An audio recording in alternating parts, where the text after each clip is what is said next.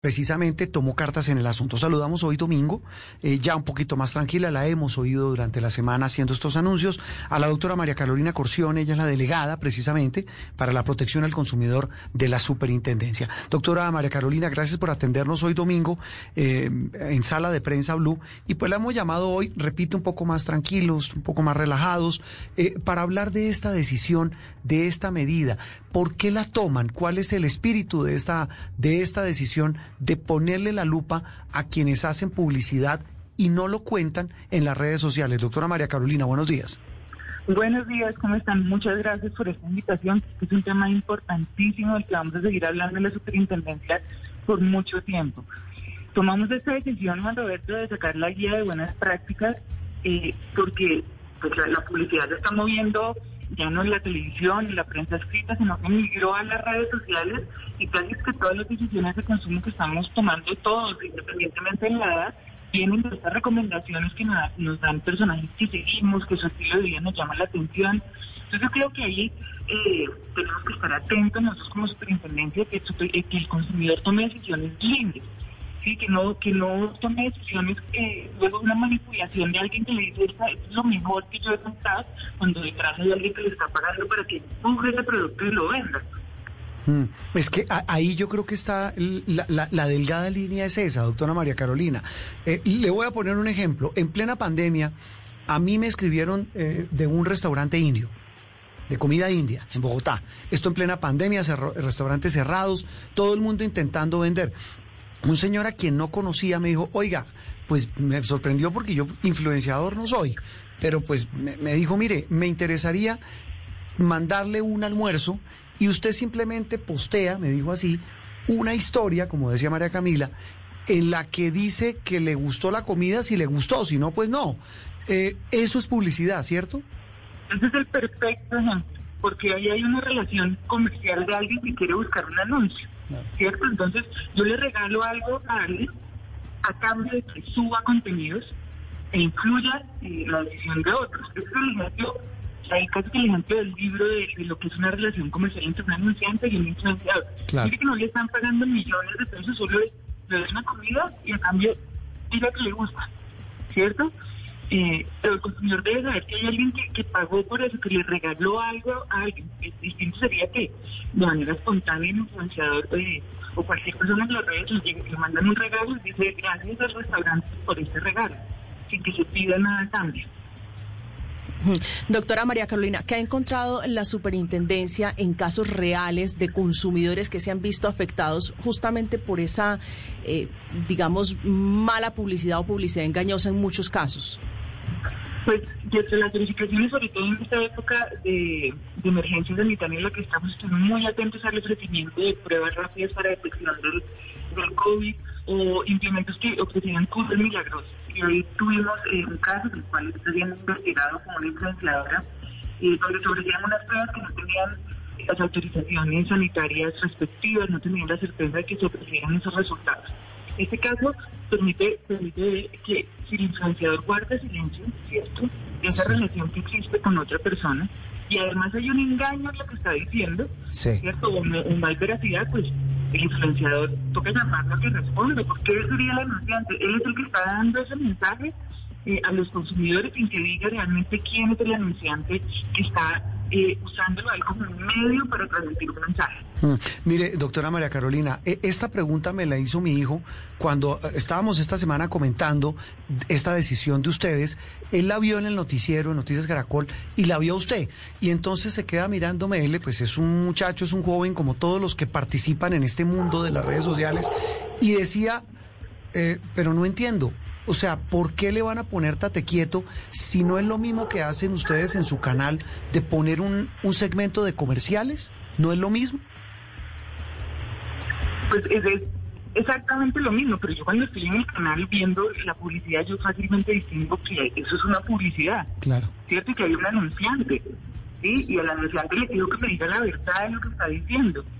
Pero si estoy en las redes, y, su hijo se ve motivado a comprar eh, artículos deportivos, relojes, bicicletas, ¿cierto? Porque hay alguien que quiere imitar, que le gusta ese estilo de vida, pues que le diga que no es natural esa, ese gusto por esa bicicleta, por ese artículo deportivo. Mm. Porque ahí lo que buscamos es la transparencia, finalmente la guía de buenas prácticas que sacamos.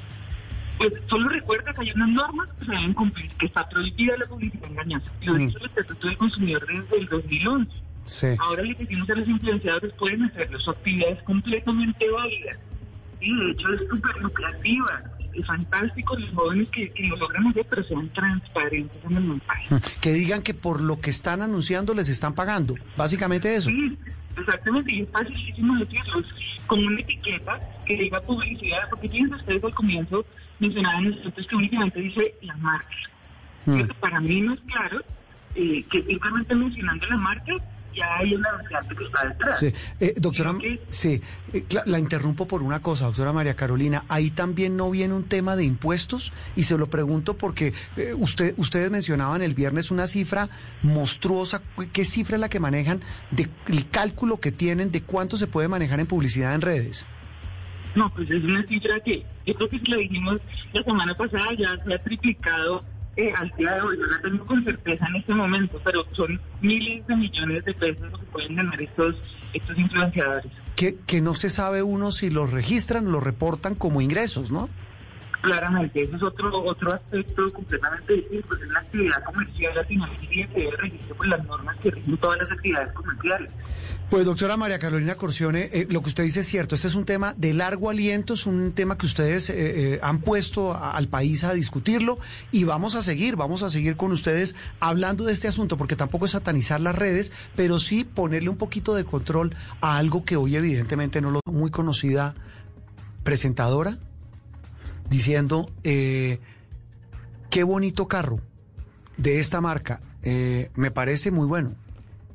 Lo estoy leyendo. El confort, mm. el color. Sí. Eh, estoy viendo otro. el shampoo, el que estábamos viendo hace un rato. Probé el shampoo y me hizo crecer el pelo. Estas cremas son una maravilla. Yo creo que es de lo mejor. Estoy leyendo a otra actriz. Veo a otro presentador diciendo, esta bicicleta es de lo mejor que hay en el mercado. Se las recomiendo. Una y bueno, muy reconocida modelo. Claro, y ponen siempre arroba y la marca. La marca.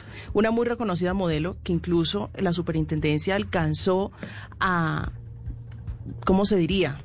A jalarle las orejas, mm. porque estaba vendiendo pruebas para hacer Ah, COVID-19. pruebas para COVID-19. Eso, lo vimos en plena pandemia. Mira, aquí estoy viendo otras, pero hay de todo. Lo que, lo que además estoy viendo es que el común denominador de quienes lo anuncian, pues suena bobo lo que voy a decir, eh, pues tienen cientos de miles de seguidores. Este presentador tiene casi 900 mil. Esta presentadora, 550 mil. Esta actriz, 800 mil seguidores 764 mil estoy claro, no, no, no. ¿Usted cuántos seguidores tiene en Instagram? 29 mil. Yo tengo, yo no soy muy de redes sociales, tengo 60 mil. Y son los mismos, se mantienen.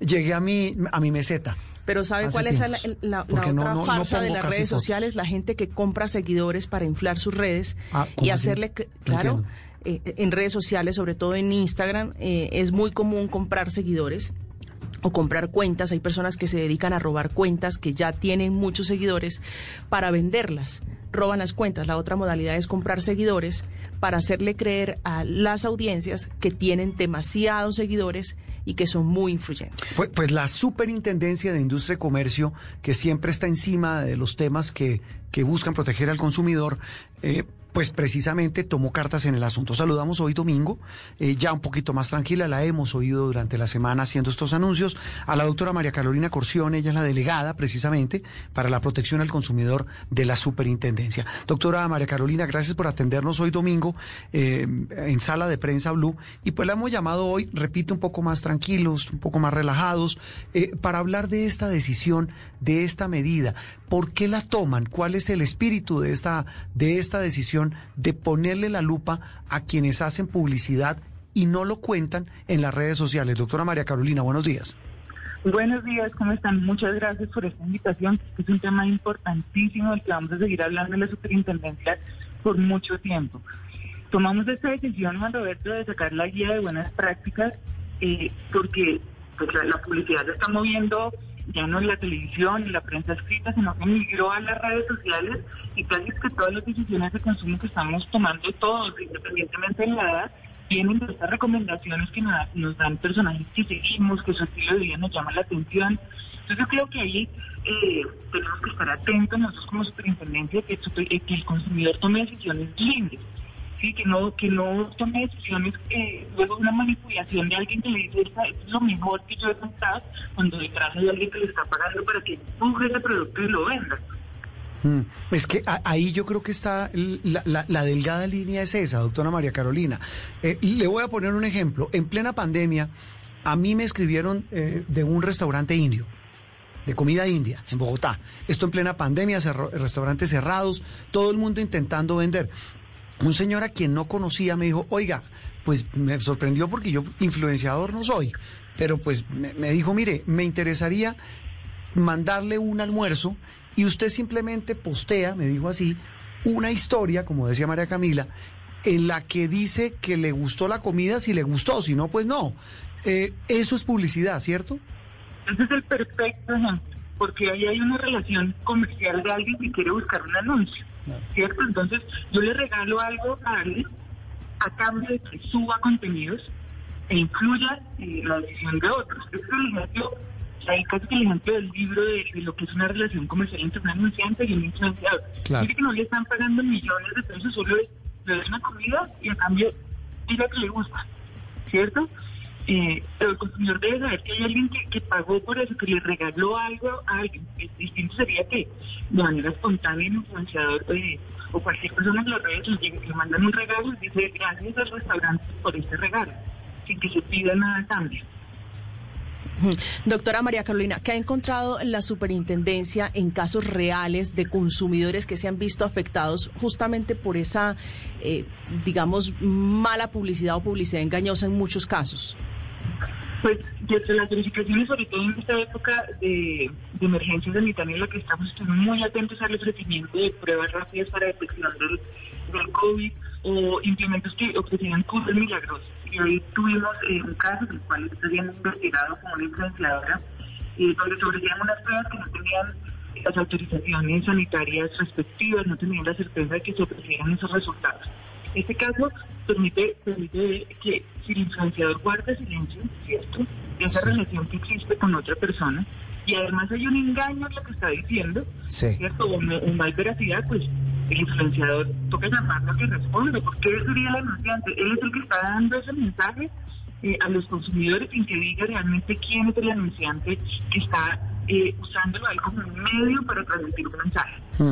Mire, doctora María Carolina, e, esta pregunta me la hizo mi hijo cuando eh, estábamos esta semana comentando esta decisión de ustedes. Él la vio en el noticiero, en Noticias Caracol, y la vio usted. Y entonces se queda mirándome, él, pues es un muchacho, es un joven como todos los que participan en este mundo de las redes sociales, y decía, pero no entiendo. O sea, ¿por qué le van a poner tate quieto si no es lo mismo que hacen ustedes en su canal de poner un, un segmento de comerciales? ¿No es lo mismo? Pues es, exactamente lo mismo, pero yo cuando estoy en el canal viendo la publicidad, yo fácilmente distingo que eso es una publicidad. Claro. ¿Cierto? Y que hay un anunciante. ¿sí? Y al anunciante le pido que me diga la verdad de lo que está diciendo. Pero si estoy en las redes, y, su hijo se ve motivado a comprar eh, artículos deportivos, relojes, bicicletas, ¿cierto? Porque hay alguien que quiere imitar, que le gusta ese estilo de vida, pues que le diga que no es natural esa, ese gusto por esa bicicleta, por ese artículo deportivo. Mm. Porque ahí lo que buscamos es la transparencia, finalmente la guía de buenas prácticas que sacamos pues solo recuerda que hay unas normas que se deben cumplir, que está prohibida la publicidad engañosa. Lo mm. dice el Estatuto del Consumidor desde el 2011. Ahora le decimos a los influenciadores pueden hacerlo, su actividad es completamente válida. Y de hecho es súper lucrativa. Es fantástico los jóvenes que, lo logran hacer, pero sean transparentes en el mensaje. Que digan que por lo que están anunciando les están pagando. Básicamente eso. Sí, exactamente. Y es facilísimo decirlo. Con una etiqueta que diga publicidad, porque tienen ustedes al comienzo mencionaban nosotros que únicamente dice la marca. Mm. Para mí no es claro eh, que simplemente mencionando la marca ya hay un anunciante que está detrás. Sí, eh, doctora, sí, eh, la interrumpo por una cosa, doctora María Carolina. Ahí también no viene un tema de impuestos y se lo pregunto porque eh, usted, ustedes mencionaban el viernes una cifra monstruosa. ¿Qué cifra es la que manejan de el cálculo que tienen de cuánto se puede manejar en publicidad en redes? No, pues es una cifra que yo creo que si lo dijimos la semana pasada ya se ha triplicado eh, al día de hoy. No la tengo con certeza en este momento, pero son miles de millones de pesos lo que pueden ganar estos, estos influenciadores. Que, que no se sabe uno si los registran, los reportan como ingresos, ¿no? Claramente, ese es otro otro aspecto completamente distinto, pues es la actividad comercial latinoamericana que debe regirse por las normas que rigen todas las actividades comerciales. Pues doctora María Carolina Corcione, eh, lo que usted dice es cierto, este es un tema de largo aliento, es un tema que ustedes eh, eh, han puesto al país a discutirlo y vamos a seguir, vamos a seguir con ustedes hablando de este asunto, porque tampoco es satanizar las redes, pero sí ponerle un poquito de control a algo que hoy evidentemente no lo tiene. Le, le mando un abrazo, mil gracias por habernos acompañado hoy. Estén muy bien. María Carolina Corcione, quien es la superintendente para la protección del consumidor de la SIC, metiéndole a un tema complejo. Un tema que a todos nos convoca, María Camila. Eh, yo creo que, le alguna vez todos hemos hablado del asunto y repito, esto no es para satanizar, Voy a hacer una confesión. pero sí para poner a reflexionar de que, repito, esto debe tener control. Sabe que alguna vez vi a una muy reconocida modelo promocionando y le decía lo de los shampoo porque eh, fui víctima de eso. Eh, me creció el pelo en un mes. y se le cayó me estaba quedando calvo. Ah, pero ¿quién le manda? Por un shampoo, eh, nombre Chapita, no sé. Eh, ¿Se lo digo al aire? ¿Se lo merece o no? Sí. Eh, eso es ser uno tonto, ¿no? Demasiado tonto. Ingenuo. Demasiado ingenuo. Bueno, ¿qué diablos hacen los influenciadores?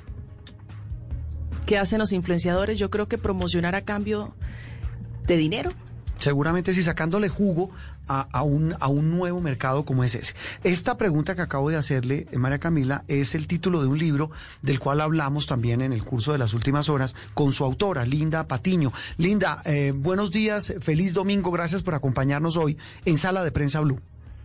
Juan Roberto, feliz día, ¿cómo están? Muchas gracias por tenerme por acá. Eh, bueno, Linda, ¿qué diablos hacen los influenciadores? Juan Roberto, hacen de todo, hacen contenido a través de las plataformas sociales para relacionarse con audiencias, hacen amigos virtuales, hacen un poco de influencer marketing, pero sobre todo hacen eh, gala de un fenómeno muy importante de la comunicación y es el fenómeno de el acceso masivo a información y a canales de información. Son eh, la muestra de esos famosos eh, prosumers o prosumidores que lo que hablan es de que la gente ya no es solamente un receptor, sino también creador de información. Mm. ¿qué, ¿Qué tan eh, en, el libro, en lo que usted ha estudiado, por lo que veo que, no es simplemente que haya escrito un libro, sino que es producto de una investigación eh, grande y minuciosa, ¿qué tanto eh, penetran a la sociedad y los influenciadores? Porque le voy a decir una, una, una frase que le oí a alguien. alguien decía que ser famoso en redes es como ser rico en monopolio, pero parece que no, parece que no es artificial eso, parece que es real. Juan Roberto, hay algo muy importante. Influenciador no es sinónimo de tener millones de seguidores, aunque eso fue lo que nos dijeron hace unos años atrás. Influenciador es una persona que a través de estos medios de comunicación informal logra crear una eh, audiencia y generar unos vínculos de confianza que trascienden eh, la, la comunicación esporádica y demás y terminan imponiendo agenda, estilos, mostrando un estilo de vida, inspirando a las personas. Hay algo que es muy importante, es que eh, los influenciadores tienen un impacto en cuanto a que, por ejemplo, en Colombia hay más de 37 millones de cuentas de redes sociales, 10 de las cuales están en Instagram. Ese gran público que está allí utilizando a diario por sesiones de 3, 4 horas diarias las redes sociales, son personas que aunque no significa que, uy, yo vi a este influenciador usando este bolso, lo voy a comprar ya, significa que si esa persona habla de distintos bolsos y me recomienda uno y otro, porque es que analiza el bolso y me dice que es que este es de cuero vegano y demás, puede llegar a convencerme más de lo que puede hacerlo una pauta tradicional. Mm, Laura, usted es periodista y uno como buen periodista tiene, pues en la investigación me imagino que usted ha llegado a la conclusión o a conocer muchos casos impactantes. Le preguntaba de hecho a la superintendente de casos impactantes de personas que han sido víctimas de esta falsa publicidad o publicidad engañosa de, de redes sociales producida por estos llamados influencers. ¿Cuáles son esos casos que usted se ha encontrado? Mire, yo le puedo decir que hay casos de todos. Para mí, eh, un caso emblemático fue en Reino Unido con una mujer, eh, Belle Gibson, eh, perdón, no en Reino Unido, sino en Australia. Sí. Belle Gibson vendía una cosa llamada The Whole Pantry y era un libro con unas recetas culinarias para supuestamente curarse del cáncer y esta mujer nunca tuvo cáncer y esta mujer simplemente vendió libros y vendió podcasts y un montón de cosas y hizo muchísimo dinero a través de engañar a la gente y darle una falsa expectativa de poderse curar del cáncer con una dieta. Ese creo que es un caso emblemático. Mm.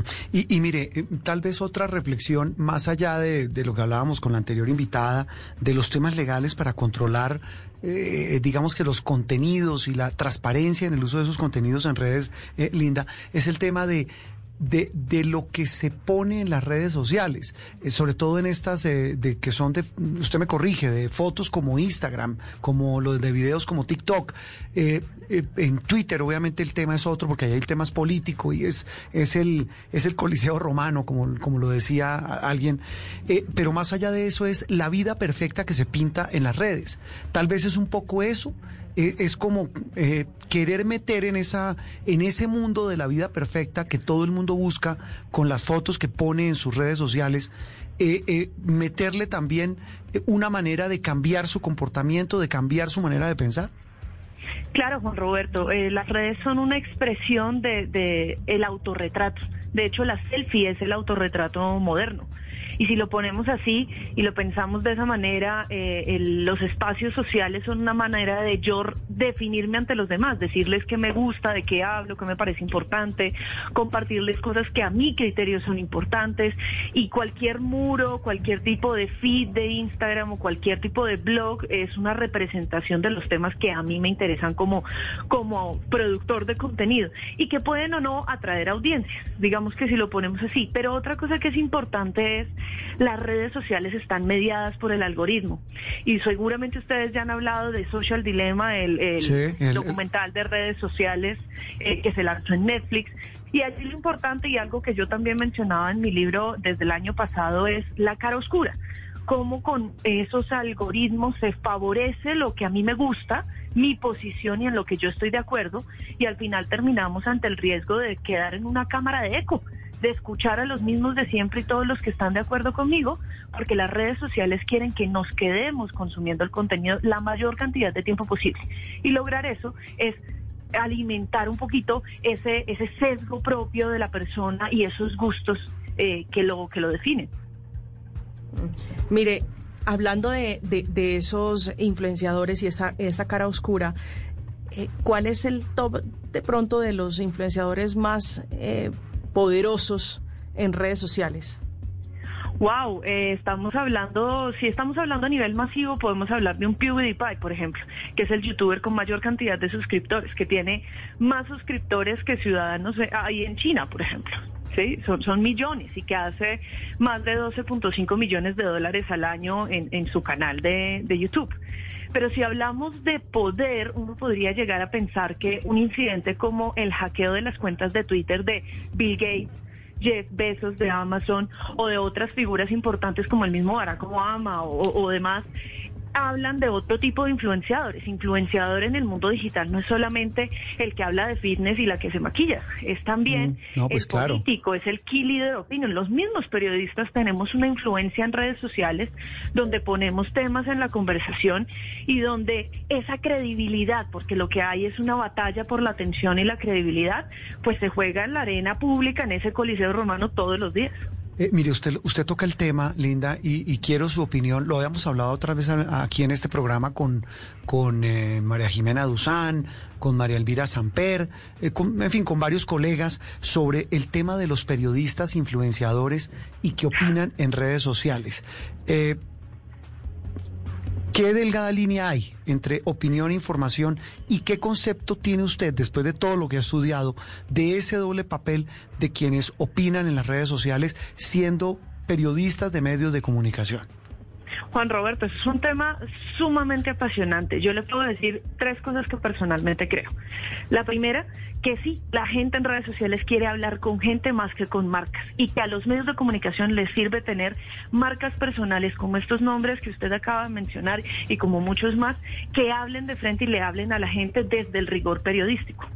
La segunda es no todo influenciador es un influencer marketing y eso es importante diferenciarlo porque a pesar de que la SIC quiere meter a todo el mundo en la misma bolsa y quiere decir que básicamente cualquier persona que reciba un pago en sus redes sociales es un influenciador, porque sí, aquí el tema es que el fenómeno de los influenciadores es mucho más grande y habla también de libertad de expresión.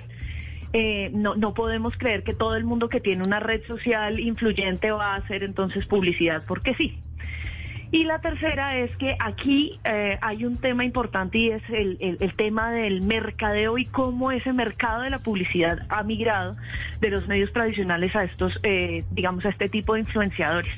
Y algo que hablábamos eh, un poco ayer también de este tema era cómo por pagarle a un influenciador muchas veces se ha dejado de lado la publicidad tradicional en medios. Entonces, si uno lo pone así, los mismos periodistas y los mismos medios de comunicación tienen que llegar a un punto medio de algún acuerdo de cuota o de representación o que el medio actúe como agencia para que si se hacen campañas comerciales a través de las redes sociales de los periodistas de un medio, haya de todas formas una retribución a ese impulso de imagen. Pero por supuesto esto es un debate larguísimo. Mm, pero, pero no, yo, yo no hablaba tanto del tema de los que ofrecen productos, porque digamos eso está claro que, que ahí no hay una delgada línea, ahí se llama publicidad. Por, por cualquier cosa, como nos explicaba la, la, superintendente. Pero yo hablo de, de los periodistas que utilizan sus redes sociales, además ponen eh, mis opiniones personales, no tienen nada que ver con el medio para el cual trabajo como informador. Y, e informan en un medio y opinan en redes. Sí, Juan Roberto, ahí, ahí hay un tema y es, esto es un digámoslo así, un debate que se está dando alrededor del mundo. En BBC, por ejemplo, en Reino Unido hubo un caso alrededor de si las redes sociales del periodista son del periodista son del medio porque impactan la credibilidad del medio. Yo creo que eh, sin duda lo que hay que buscar es un punto medio frente a la libertad de opinión, porque finalmente el periodista tiene, tiene derecho a opinar, pero ser muy claro frente a qué es una opinión y qué es un trabajo periodístico, porque no se puede confundir un tuit cargado de opinión y de gustos y de un, digamos, una chiva de última hora con un reportaje serio y periodístico como el que se entrega al medio de comunicación. Creo que un hilo de Twitter es un recurso informativo para hacer comentarios, pero no necesariamente para hacer un reportaje periodístico de largo alcance. Mm, decía María Jimena Duzán en el prólogo de su libro, ¿para qué escribir? Eso, que, que ella, ella veía con mucha preocupación que el periodismo, en el caso de redes sociales, muchos estaban era detrás más de un like y de, una opinión que genere opinión que más eh, sobre un tema netamente informativo. Lo que pasa es que muchos contenidos alrededor de la, de la información, y se lo digo como periodista, no tienen el alcance de ese mismo tema. Es decir, el periodismo SEO, el periodismo del clic, el periodismo de, de quién tiene más vistas, también se está devorando el mismo eh, oficio. Y ahí es muy difícil porque los periodistas tratan de encontrar un mecanismo de posicionar temas que de pronto en la agenda cotidiana pueden no llamar tanto la atención a través de sus redes sociales y, y sigue siendo un mecanismo muy válido, porque al final las audiencias están también en las redes sociales. Y lo que le digo, 37 millones de colombianos tienen redes sociales en este momento. No vamos a hacerle el quite a esa audiencia. Ah, no. mirar cómo podemos llegar también a esos canales. Y sabemos que esos 37 millones de personas ven con mejores ojos los contenidos que vienen de una persona a la que le pueden poner cara más que de un logo de una marca. Sí, ahí, viene. un dilema fuerte. Claro, y un dilema enorme también. Eh, digo, con las preguntas que le hago no es ni mucho menos atacando a quienes lo hacen, porque además hay un tema que usted lo planteó de libertad de expresión, sino que obviamente hay muchas preguntas y, un muy interesante debate sobre este tema. Eh, tal vez una reflexión final. Eh, con el título del libro, Linda, ¿qué diablos hacen los influencers? para usted un influenciador hoy es una persona que cumple un papel en la sociedad vital, por lo que estoy viendo. Claro que sí, es la expresión de una persona que se convierte en un propio medio de comunicación para generar una comunidad y conversar al respecto. Hemos visto influenciadores que han logrado cosas maravillosas, hablar de estereotipos, cambiar eh, discriminaciones terribles, hemos visto campañas alrededor de donaciones, hemos visto campañas por la salud del planeta, el medio ambiente. Yo lo que creo es que veo con preocupación la satanización del uso de redes sociales o creer que somos zombies virtuales que nos creemos todo. Es decir, creo que hay una infantilización de las audiencias que no es saludable.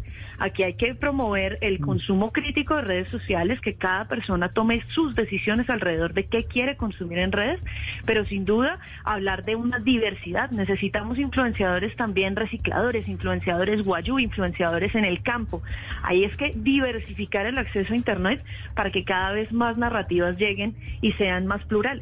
Mm, sí, porque eh, tal vez en el tema de Twitter uno, uno ve a los mismos de siempre, ¿no?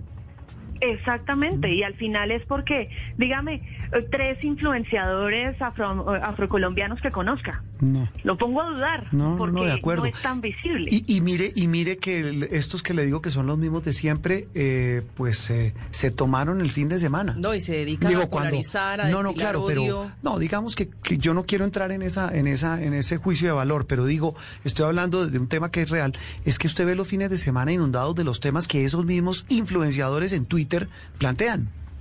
Y que pues no, no estoy diciendo que sea malo. Por ahí, ¿no? Ah, bueno, súmele. Ah, no, pero eso ya, eso ya es criminal, eso es otra cosa. Eso es un, eso es un tema de, de, cartel y de mafia, es la mafia de las redes sociales. Pero más allá de eso, hay influenciadores que pues eh, tienen sus horarios y tienen sus días en los que pues lo hacen. Repito, no lo satanizo, pero sí uno plantea una situación que es real. Eh, Linda Patiño, periodista, ¿qué diablos hacen los influencers, eh, no solamente en Colombia, en las redes sociales? le agradecemos y vamos a seguirla llamando porque es un tema, repito, como decíamos con la superintendente, inagotable, este del universo de las redes sociales. Ah, tal vez una cosa final, ¿usted tiene redes? Claro que sí, Juan Roberto, arroba lindapatcar en Instagram, en Twitter, hasta en TikTok, porque para hablar de ellas hay que usarlas, probarlas, claro, investigarlas. exactamente, uno no puede hablar de lo que no conoce. Linda, un abrazo y gracias. Muchas gracias.